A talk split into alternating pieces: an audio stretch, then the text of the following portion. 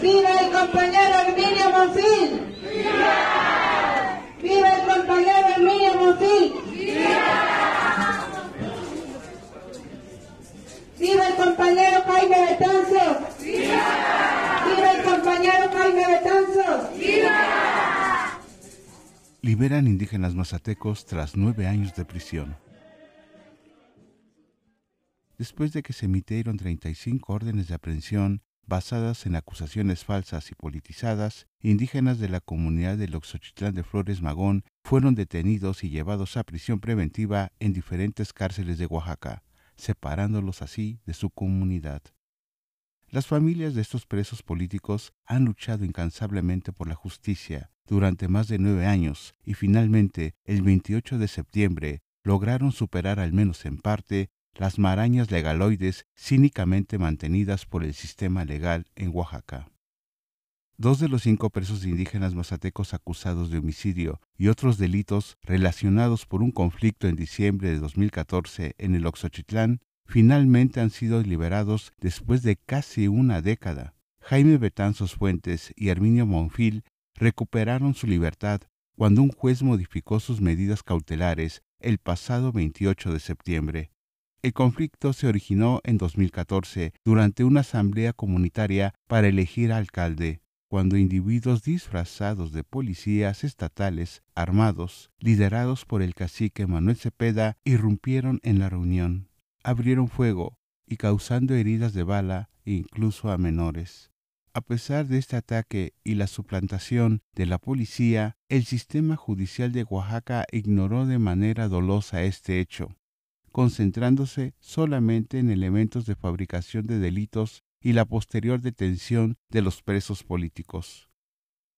Esta liberación marca un paso hacia la verdad en un caso que subraya la verdadera vocación del sistema judicial. Las familias de los presos políticos han encontrado en una lucha desigual, enfrentaron la adversidad del estigma de medios de comunicación corporativos y de las ONGs influenciadas por el vedo del poder caciquil. Durante estos años, estas familias trabajaron incansablemente para demostrar la inocencia de sus familiares y exponer las irregularidades del proceso legal.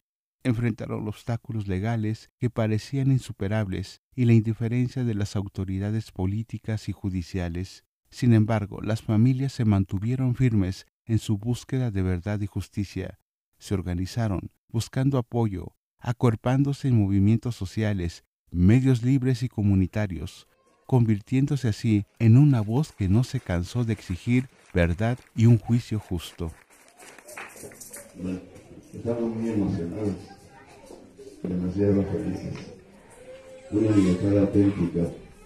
Todavía está negociando, pero ya estamos aquí de carne y hueso y es lo mejor. Fueron nueve años de silencio, nueve años de sordera, nueve años de coraje, nueve años de rabia, nueve años de esperanza también, nueve años de acrecentar la fe, posiblemente una luz tenue que va adquiriendo su propia dimensión, hasta enseñarnos que tenemos que resistir hasta la muerte.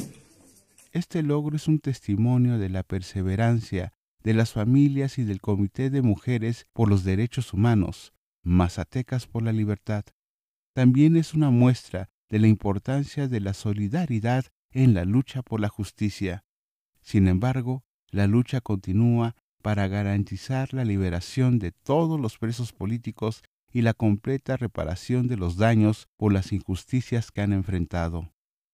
La voz de estas valientes mujeres mazatecas se ha alzado como un eco desgarrador en la lucha por la justicia, han evidenciado un oscuro laberinto con presos inocentes, instituciones y organizaciones civiles indolentes y de un sistema judicial diseñado para garantizar una justicia a medida de caciques y políticos corruptos.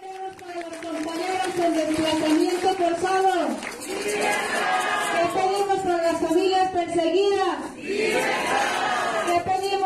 quienes aún faltan de salir de la cárcel.